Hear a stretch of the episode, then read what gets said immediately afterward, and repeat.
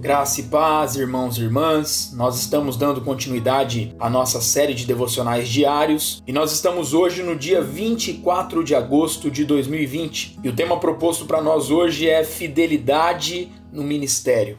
E o texto base, ele se encontra lá em 1 Timóteo, capítulo 1, versículo 12, que nos diz assim: "Sou grato para com aquele que me fortaleceu, Cristo Jesus, nosso Senhor, que me considerou fiel designando-me para o ministério. Olha que interessante, a vida do apóstolo Paulo foi caracterizada pela fidelidade. Quando teve aquele encontro com Jesus na estrada de Damasco, Paulo começou uma nova vida de total fidelidade ao Senhor e ao ministério que havia recebido. E isso é o que Deus espera de nós também: fidelidade. Mas fidelidade no ministério não significa que todos farão exatamente as mesmas coisas ou que agiremos da mesma forma.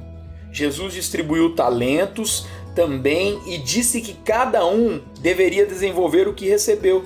Cada um deveria desenvolver o dom e entregá-lo ao seu Senhor. Ele não se importou com a quantidade, mas com a fidelidade. Olha o que diz o texto de Mateus, capítulo 25, versículo 23. Disse-lhe o Senhor: Muito bem, servo bom e fiel, foste fiel no pouco, sobre o mais te colocarei.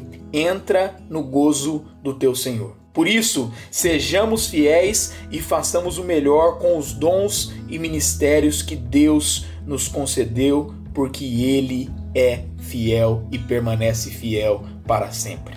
Que a nossa oração hoje seja: Deus, queremos agradecer por tua fidelidade e pedir para que sejamos fiéis em qualquer circunstância, realizando qualquer serviço para a glória do teu santo nome. Deus abençoe meu irmão, minha irmã, sua vida, sua casa e a sua família, em nome de Jesus.